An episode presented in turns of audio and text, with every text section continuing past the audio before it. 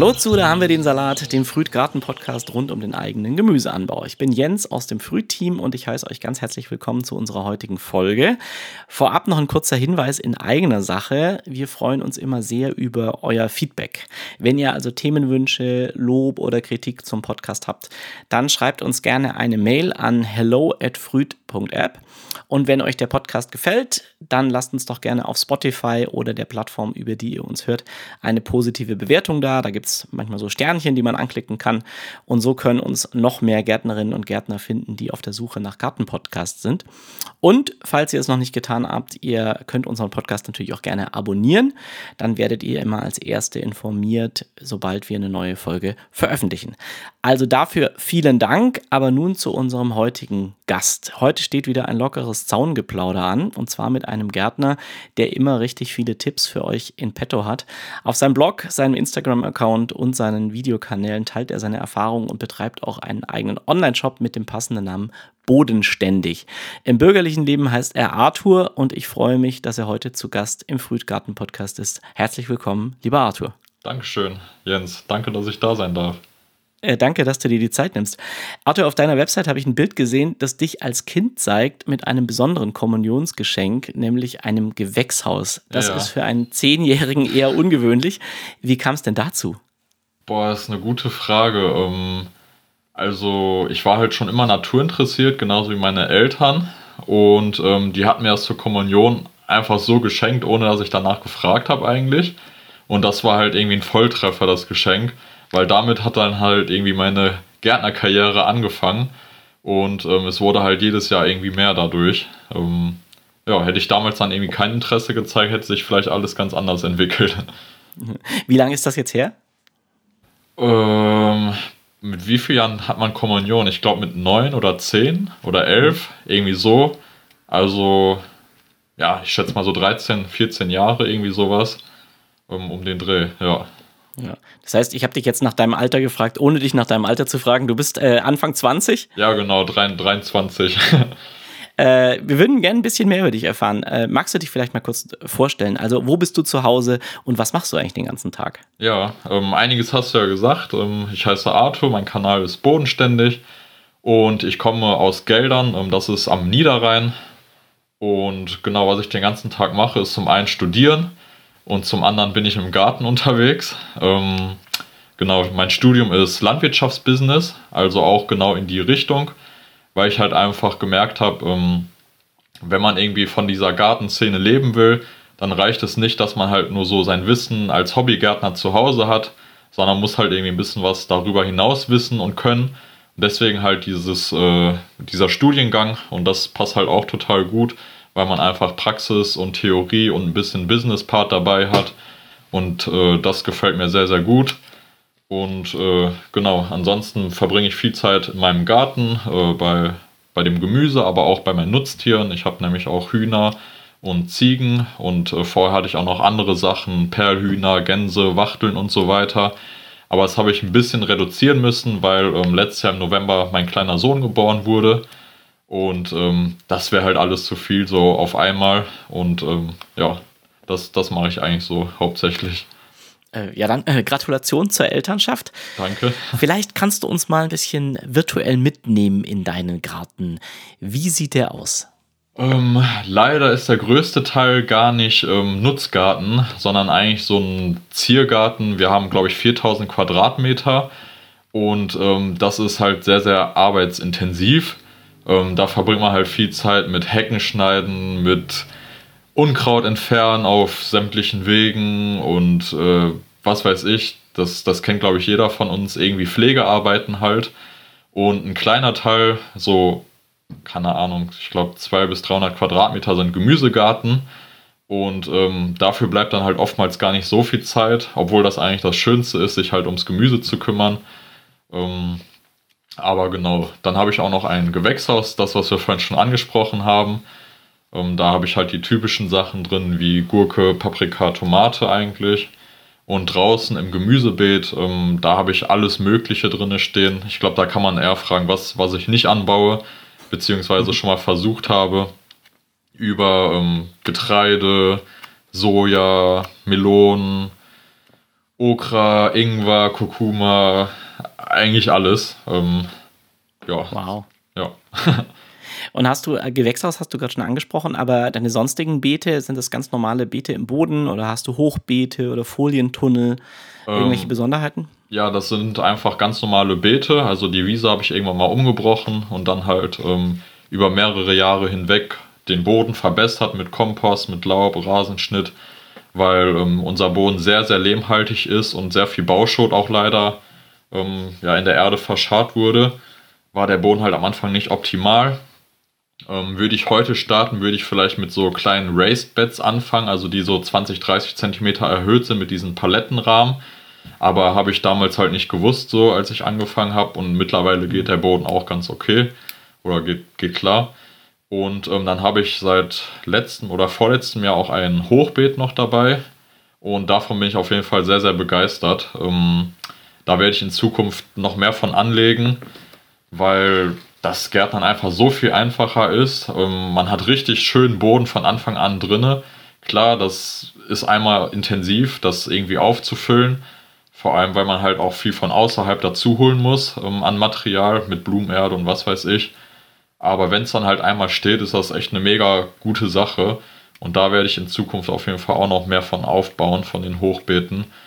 Weil ähm, das hat ja eigentlich nur Vorteile. Weniger Unkraut, ähm, man hat direkt super Erde, weniger Schädlingsdruck, äh, man braucht sich nicht bücken, man kann die Fruchtfolge auch ein bisschen besser planen und äh, ja, ich bin einfach begeistert von Hochbeeten. Mhm. Ähm, hast du denn äh, schon mal Erfahrung, negative Erfahrungen gemacht beim Hochbeet, dass man mehr gießen muss? Weil ich habe das jetzt schon öfter gehört, dadurch, dass das natürlich von allen Seiten erwärmt wird, ähm, dass einfach das Wasser schneller verdunstet? Ähm, nee, tatsächlich nicht. Ähm, gestern habe ich das erste Mal mein Gemüsebeet komplett einmal mit dem Rasensprenger gesprengt, was ich normalerweise eigentlich nicht mache. Ähm, ich versuche halt möglichst wenig zu gießen. Und das Hochbeet habe ich bis auf zwei Düngungen noch gar nicht gegossen. Okay. Also da habe ich nur gegossen, weil ich gedüngt habe. Ähm, ansonsten war es da noch gar nicht nötig. Aber es steht auch so ein bisschen mehr im Schatten als das Gemüsebeet. Liegt vielleicht auch daran. Wenn die jetzt direkt in der prallen Sonne stehen den ganzen Tag lang, dann ist das vielleicht nochmal was anderes. Aber eigentlich äh, geht das ganz gut. Vor allem, wenn man dann halt auch ein bisschen mulcht, dann äh, ja, braucht man eigentlich nicht so viel gießen, finde ich.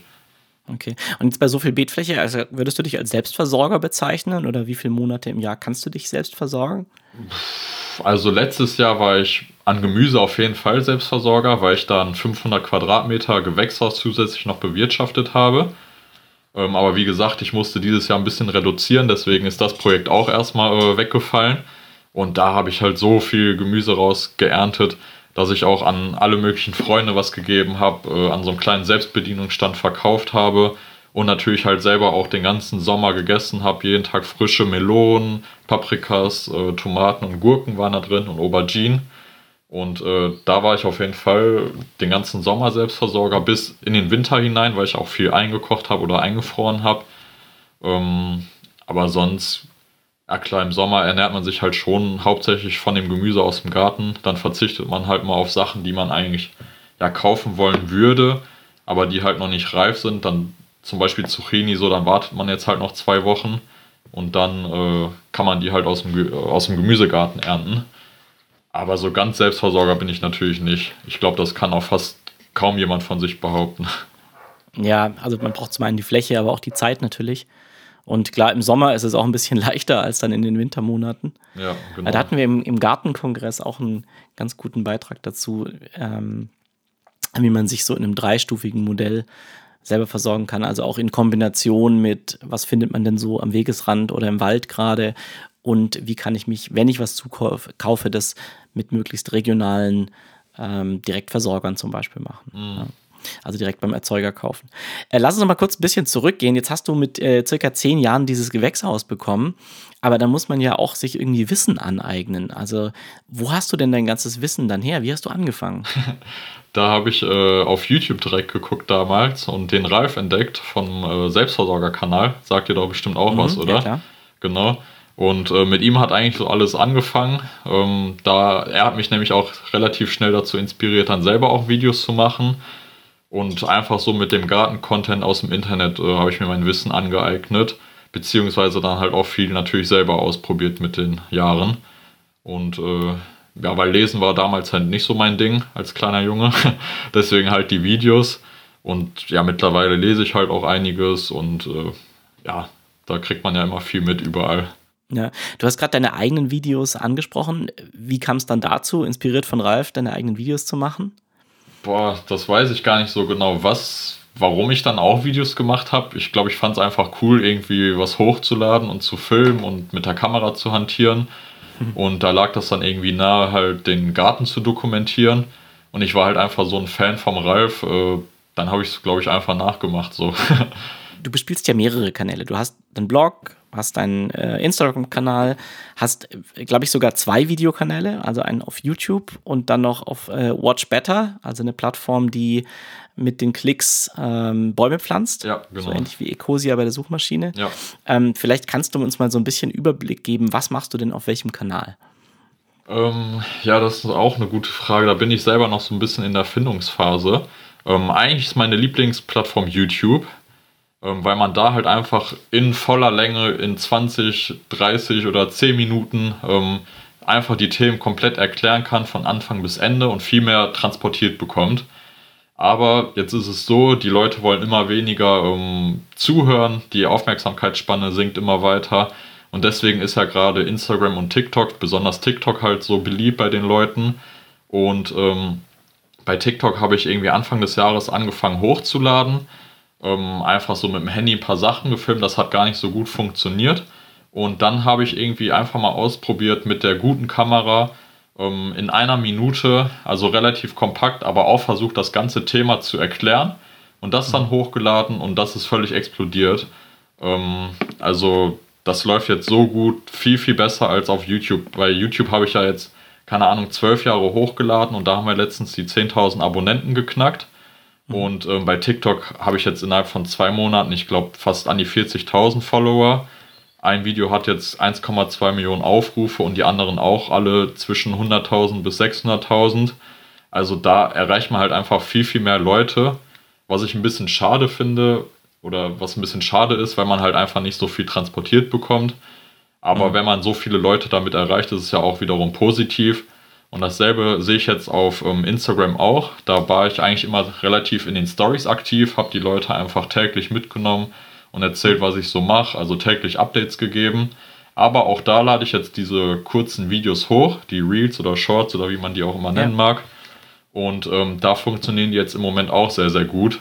Eigentlich so gut, dass ich eigentlich mit YouTube aufhören könnte oder müsste, weil sich das halt gar nicht rentiert, so von den Leuten her, die man erreicht. Ähm, aber ich höre halt nicht auf, weil einfach YouTube meine Lieblingsplattform ist. Und wenn dann jemand doch was in der Tiefe wissen will, kann man es halt nicht in einer Minute erklären. Und ähm, WatchBet hattest du ja auch angesprochen. Das ist ja diese nachhaltige Videoplattform. Und da finde ich es einfach gut, dass man eine Ausweismöglichkeit hat zu YouTube. Weil ich mag es halt nicht irgendwie von einer Plattform komplett abhängig zu sein. Ähm, wer weiß, vielleicht gibt es ja in einem Jahr kein YouTube mehr, es wird gesperrt oder was weiß ich, keine Ahnung. Mhm. Und dann hat man halt noch eine zweite Plattform, wo dann auch die langen Videos kommen. Und man ist halt auch ein bisschen nachhaltiger unterwegs.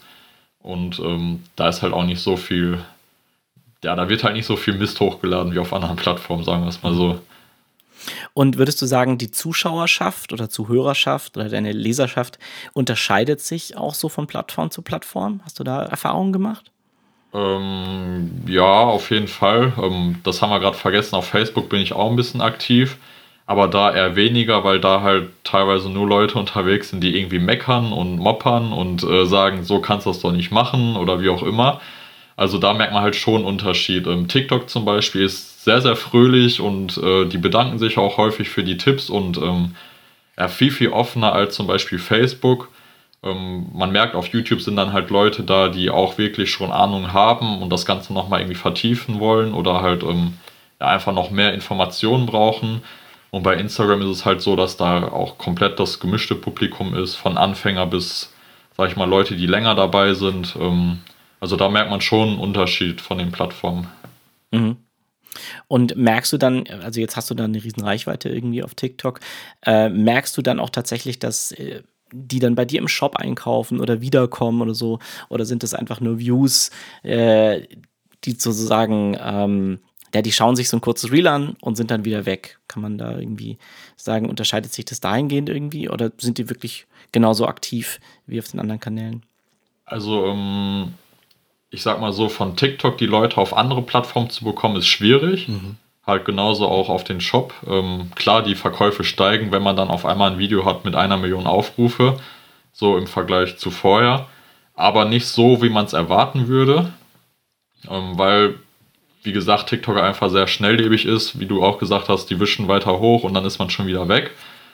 Ähm, aber zum Beispiel bei YouTube, da merkt man es schon mehr, dass man wirklich mit den Leuten interagiert auch über einen längeren Zeitraum. Auf TikTok schreiben viele Kommentare und so weiter, aber es ist halt einfach noch nicht so, dass man die Leute irgendwie schon kennt vom Namen her oder die dann auch mal im echten Leben gesehen hat. Das ist bei YouTube ganz anders. Da ist die Community viel, viel ja, mehr zusammengewachsen und äh, aber es liegt vielleicht auch daran, dass ich das schon so lange auf YouTube mache und auf TikTok halt noch nicht.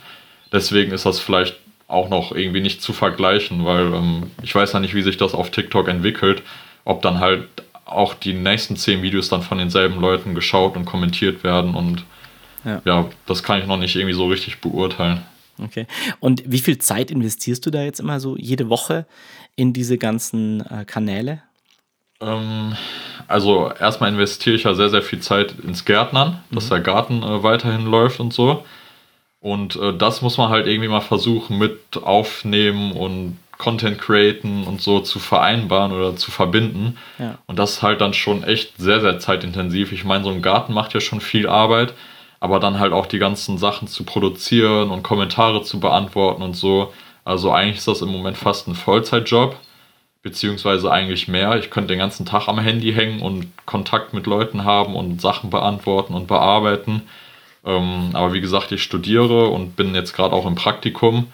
Deswegen ist das Ganze dann so ein bisschen limitiert und dann will man natürlich auch noch Zeit mit der Familie verbringen ja. und nachts muss man auch ein bisschen schlafen. Ähm, deswegen sind das halt schon immer einige Stunden am Tag, aber halt kein Vollzeitjob, weil ich noch tausend andere Dinge machen muss. Ähm, aber das ändert sich dann hoffentlich nach dem Studium, dass ich dann mich Vollzeit auf bodenständig sozusagen konzentrieren kann und auf den Garten. Da drücken wir auf jeden Fall die Daumen, weil äh, genau das wäre meine nächste Frage gewesen. Du hast ja auch noch äh, ja jetzt Kind und den Garten selbst, also der macht ja auch viel Arbeit. Ähm, lass uns mal in den Garten gehen. Du hast schon gesagt, du baust eigentlich so gut wie alles an. Aber mhm. gibt es denn irgendwelche Besonderheiten? Ähm, du hast schon gesagt, also Getreide macht bestimmt nicht jeder oder Soja. Ja. Ähm, was hast du denn sonst noch im Garten, was vielleicht nicht jeder hat? Äh, eigentlich vieles, sage ich mal so. Ähm, es fängt bei Jakon oder Okra oder Topinambur an oder Knollenzis und geht über ja, verschiedene Sorten, sage ich mal, die so ein bisschen älter sind oder spezieller sind, äh, gerade bei Tomaten oder eigentlich auch bei Salaten und äh, ja, dann geht es hin wieder zu Exoten, die aus, sag ich mal, südlicheren Ländern kommen, zum Beispiel irgendwie Mangos oder Avocados oder ja, irgendwie probiert man halt mal alles aus. So. Da kann man, kann ich mich jetzt gar nicht so festlegen oder sagen, was ich da so genau mache. Irgendwie hatte ich jedes, habe ich jedes Jahr halt was anderes im Versuch und äh, ja, manches mhm. klappt, manches nicht so. Bei den Exoten ist es meistens eher schwierig, ähm, dass man da auch dann irgendwie was richtig vernünftig ernten kann. Aber andere Sachen klappen dann wiederum ganz gut. Äh, was ist denn zum Beispiel etwas, was du dieses Jahr zum ersten Mal anbaust? Das sind immer, ich habe so viele Sachen im Gemüsebeet. Ähm, ich hatte, ich habe jetzt wieder Tabak im Anbau. Das mhm. hatte ich schon länger nicht mehr. Ähm, da wollte ich mich nochmal dran versuchen. Ähm, sonst habe ich auch dieses Jahr, aber das ist wahrscheinlich auch eher so ein Standardteil, aber aus dieser Heilkräuterecke komme ich gar nicht. Da habe ich jetzt den, ähm, das ist ein, ein Kraut, das heißt genauso wie ein Fisch. Jetzt ist mir der Name aber entfallen. Aland. Mhm, genau. Ja, genau. Den habe ich jetzt auch nochmal im Anbau ich habe noch gar keine Ahnung, was man damit macht oder daraus machen kann. ähm, ja, sonst habe ich jetzt einige Sachen aufgenommen, die ich letztes Jahr schon erfolgreich angebaut habe. Zum Beispiel hatte ich letztes Jahr zum ersten Mal Soja. Das mache ich jetzt dieses Jahr auch wieder, weil das echt gut war. Ähm, genauso wie der Ingwer und Kurkuma. Das lief echt richtig schön letztes Jahr. Das habe ich jetzt auch dieses Jahr wieder im Programm. Wie hast du den Soja dann verarbeitet? Äh, ich habe den trocknen lassen. Mhm und dann halt einfach die Schoten abgemacht und halt sozusagen gedroschen und dann die Sojabohnen sozusagen ja. geerntet. Aber dieses Jahr will ich das mal als Edamame sozusagen probieren, wie man es halt irgendwie aus asiatischen Ländern kennt. Ich glaube, Japan, da isst man das ja, ne? Genau, also als Vorspeise zum Beispiel, ja, aber Ja, genau. auch so in Das- Bowls. Ja, das wollte ich jetzt dann auch mal probieren. Und hast du denn irgendwelche Spezialthemen, in denen du dich besonders gut auskennst? Also, was weiß ich, Kompost oder Mulchen oder so? Ähm, ja, wo du besonders viel Leidenschaft oder Kenntnisse hast? Gibt es da irgendwas, so ein Herzensthema? Ähm, eigentlich das, worüber wir gerade schon gesprochen haben, einfach möglichst viel auszuprobieren. Ähm, ich bin irgendwie nicht so ein krass geduldiger Mensch, der halt jedes Jahr irgendwie wieder aufs Neue irgendeine Sache weiter opti optimiert. Irgendwie, dass man dann halt so ein ganz krasser Tomatenexperte wird oder so. Sondern für mich ist es halt einfach schön, möglichst viel auszuprobieren und zu gucken, was klappt. Und äh, deswegen würde ich jetzt nicht sagen, dass ich da irgendwie speziell ein Thema so habe, was mich komplett interessiert, sondern irgendwie gefühlt alles. Das, das ist halt immer auch so ein bisschen äh, das Problem, sage ich mal, auf YouTube, dass die Themen halt so komplett unterschiedlich sind. Irgendwie gehe ich auch mal angeln im Video oder dann geht es halt um den Komposthaufen oder um den Gemüseanbau oder um die Küche, dass man das dann irgendwie verarbeitet. Also das ist jetzt nicht irgendwie strikt ein, ein Thema so, sondern halt alles bunt gemischt, weil irgendwie alles interessant ist. Mhm. Das heißt, auch irgendwie jetzt neue Themen für neue Videos zu finden, fällt dir wahrscheinlich relativ leicht, weil es einfach immer irgendwas gibt. Oder wie kommst du auf solche Videoideen? Ja, also ich mache eigentlich immer nur das, was mich selber auch interessiert in den Videos oder zeige ich. Und ähm, ja, wie gesagt, da kriegt man irgendwie immer Inspiration oder hat dann auf einmal Lust darauf oder irgendwie dann doch wieder die Nutztierhaltung oder also da gibt es so viele spannende Themen. Ähm, jetzt gerade im Moment bin ich wieder mit Mikroorganismen dran, mich da ein bisschen einzuarbeiten und äh, mehr darüber zu erfahren, wie das halt so im Garten eingesetzt werden kann und funktioniert. Das finde ich jetzt gerade wieder ganz spannend. Ähm, kann aber auch im nächsten Monat schon wieder ein ganz anderes Thema sein, was ich, was ich dann irgendwie vertiefen will. Ähm, genau. Gibt es denn irgendwas, was dir beim Gärtnern und mit deiner Philosophie besonders wichtig ist? Ähm, ja, halt einfach anzufangen. Das ist, glaube ich, so das Wichtigste. Ähm, so wie ich das damals auch gemacht hatte. Ich hatte gar keinen Plan, aber habe halt einfach mal angefangen. Und äh, das gebe ich auch den Zuschauern immer weiter, dass, dass man halt einfach probieren soll. Viele machen aus allem eine Wissenschaft. So, ich bin jetzt nicht derjenige, der dann irgendwie ein Thema komplett von Anfang bis Ende durchplant und äh, auch schon die nächste Saison plant und äh, halt alles Material erstmal viel anschafft für, für viel Geld, dass halt alles optimal funktioniert. Ähm, ich bin halt eher so der Typ, der macht einfach mal und fängt an und guckt, wie sich das entwickelt. Vielleicht klappt es, vielleicht auch nicht. Und äh, das finde ich ist auch vielleicht ein ganz guter Tipp, weil wenn man dann irgendwie so viel Energie da reinsteckt und so viel Erwartung gerade am Anfang und das dann nicht klappt irgendwie, aus welchem Grund auch immer, dann ist man halt nachher enttäuscht.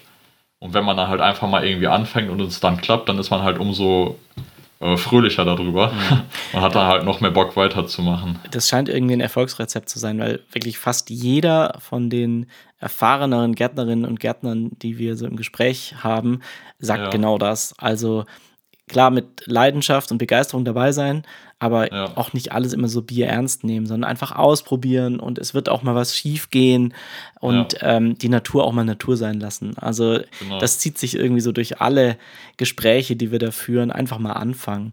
Und Ja. zum Thema Schiefgehen habe ich zu Ende noch eine Frage, nämlich was ist denn mal komplett schiefgegangen? Also was hat überhaupt nicht funktioniert? Also da gibt es irgendwie jedes Jahr irgendeine andere Kultur, die nicht funktioniert. Ja. Ähm, zum Beispiel hatte ich vor drei Jahren oder vier Jahren auch nochmal Getreide angebaut, so aus Spaß.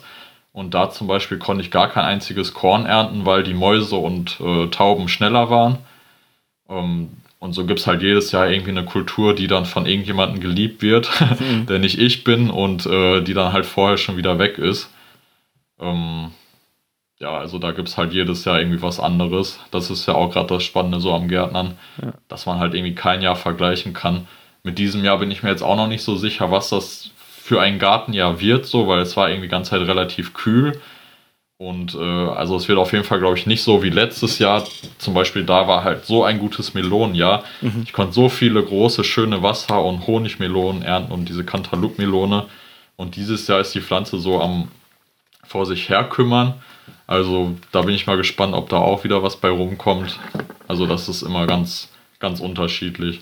Und was hat mal überraschend gut funktioniert? Oder besser als erwartet? Ähm, ja, zum Beispiel die Melone, mhm. die ich gerade angesprochen habe, das war echt krass. Also, aber letztes Jahr war ja auch so ein heißer und trockener Sommer. Da hatten die Pflanzen gar keine Probleme. Also das war ja echt wie in der Türkei oder wo auch immer die angebaut werden.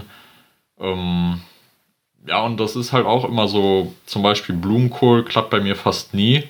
Und dann ein Jahr hat es mal irgendwie überraschenderweise geklappt. Da waren die Köpfe dann was größer. Aber sonst sind die immer total mickrig. Ähm, also in manchen Sachen steckt man einfach nicht drin und hm. ja, keine Ahnung.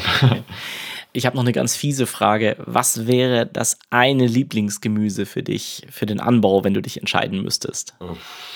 Ich würde sagen Knoblauch. Ja. Weil, weil ich das wirklich an jedes Essen gebe und äh, den Geschmack halt einfach liebe.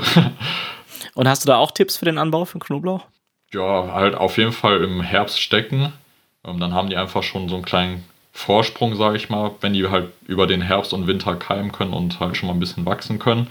Und dann halt auch im Frühjahr zeitig düngen, weil die halt auch äh, Starkzehrer sind und viel, viel Nahrung, sage ich mal so, brauchen zum Wachsen. Ähm, ja, wenn man die beiden Tipps eigentlich beachtet, dann klappt das schon ganz gut. Super. Und was wäre so zum Abschluss ein Tipp vielleicht für unsere Hörerinnen und Hörer, über die wir noch nicht gesprochen haben? Hast du noch irgendwas, was du loswerden willst? Ähm, ich sage immer, vergesst nicht das Düngen, mhm. wenn die Frage gestellt wird, was ist mein, mein Tipp? Weil ähm, ich habe das jetzt gerade über den Knoblauch gesagt, aber es zählt auch für viele, viele andere Kulturen. Ähm, die meisten fangen ja irgendwie mit einer Gurken- und Tomatenpflanze an und Salat. Ähm, den Salat jetzt vielleicht nicht unbedingt düngen, da ist das nicht nötig. Aber ähm, wenn man die Pflanze halt einfach in die Erde setzt, klappt das im ersten Jahr vielleicht noch ganz gut, weil dann einfach noch Nährstoffe im Boden sind. Aber schon im zweiten oder dritten Jahr, wenn man nichts irgendwie dran gibt, wundert man, wundert man sich halt, dass die Pflanzen äh, nicht mehr so optimal wachsen und vielleicht gelbe Blätter kriegen. Ähm, und da muss man auf jeden Fall dann dran denken zu düngen und da auch verschiedene Sachen auszuprobieren. Ähm, das ist halt genauso wie bei uns Menschen. Wir brauchen auch Nahrung zum Wachsen. Ähm, ja, das ist halt auch immer eine wichtige Sache, dass man das auf jeden Fall beachtet. Mhm. Und wie düngst du da? Also hast du irgendwie Kompost oder Gründüngung oder sonstige Dinge? Also kannst du da noch Tipps geben? Auch hier ist das wieder ganz, ganz äh, gemischt. Also ich habe ähm, einen Biodünger, den benutze ich schon seit mehreren Jahren, äh, der von Naturmeister. Ähm, der ist eigentlich ein Standardprodukt, aber dann mache ich auch Jauchen, Brennnesseljauche oder ähm, die Gierschjauche dann benutze ich auch ähm, Hühnermist, den gebe ich ins Wasser, mhm. mache damit sozusagen auch eine Hühnerjauche, gieße damit zum Beispiel den Knoblauch. Dann benutze ich natürlich auch Kompost oder halt Mist von den Ziegen und Hühnern, dann aber ein bisschen abgestanden. Ähm, also auch da sind ganz, ganz verschiedene Quellen dabei. Oder ich probiere einfach mal einen anderen Dünger aus, um halt so ein bisschen Erfahrung zu sammeln, wie andere sich verhalten. Also da gibt es eigentlich nicht die ideale Lösung, sondern da kann man halt echt viele verschiedene Sachen nutzen. Wunderbar. So, wer jetzt auf den Geschmack gekommen ist und sich deine Videos äh, mal anschauen will, wo findet man dich denn? Also kannst du mal deine Kanäle vielleicht auch nennen? Also unter Bodenständig bei YouTube findet man mich ganz normal unter Bodenständig mit Ä, äh, bei Instagram mit AE, also Bodenständig mit AE.art, äh, bei TikTok glaube ich auch Bodenständig einfach und äh, meinen Shop findet man bei Google unter Bodenständig mit AE.shop. Ähm, ja, so erreicht man mich eigentlich. Und wenn man irgendwie Fragen hat, kann man mich auf allen Plattformen irgendwie anschreiben und dann werde ich bestimmt irgendwann antworten. Alles klar, vielen Dank. Äh, die Kanäle, die verlinken wir natürlich auch unten in den äh, Beschreibungen von diesem Podcast. Ähm, das war's schon, so schnell geht's vorbei, die Zeit. Äh, ich könnte noch lange mit schnell. dir quatschen, Arthur. Aber wir haben ja vielleicht auch in Zukunft noch Kontakt miteinander und miteinander zu tun. Dir erstmal vielen lieben Dank für das Gespräch und dass du dein Wissen so an so viele weitergibst. Sehr, sehr gerne. Danke auch. Ja, das war's schon für heute mit. Da haben wir den Salat, unserem Podcast rund um den eigenen Gemüseanbau. Schaut doch auch mal in unserer Früht-App vorbei. Hier findet ihr in nur kurzer Zeit all das Gartenwissen, was ihr für den Anbau von eurem eigenen Gemüse braucht und das Ganze nach ökologischen, naturnahen Prinzipien. Und ihr könnt euch natürlich von einer tollen Community aus Hobbygärtnerinnen und Gärtnern inspirieren lassen, Fragen stellen, die werden immer hilfsbereit beantwortet. Die App findet ihr im App Store oder unter www.früd.app. Wir wünschen euch viel Spaß beim Gärtnern und eine erfolgreiche Ernte. Dir natürlich genauso, Arthur, dieses Jahr. Und bis zum nächsten Mal. Danke. Ciao, ciao.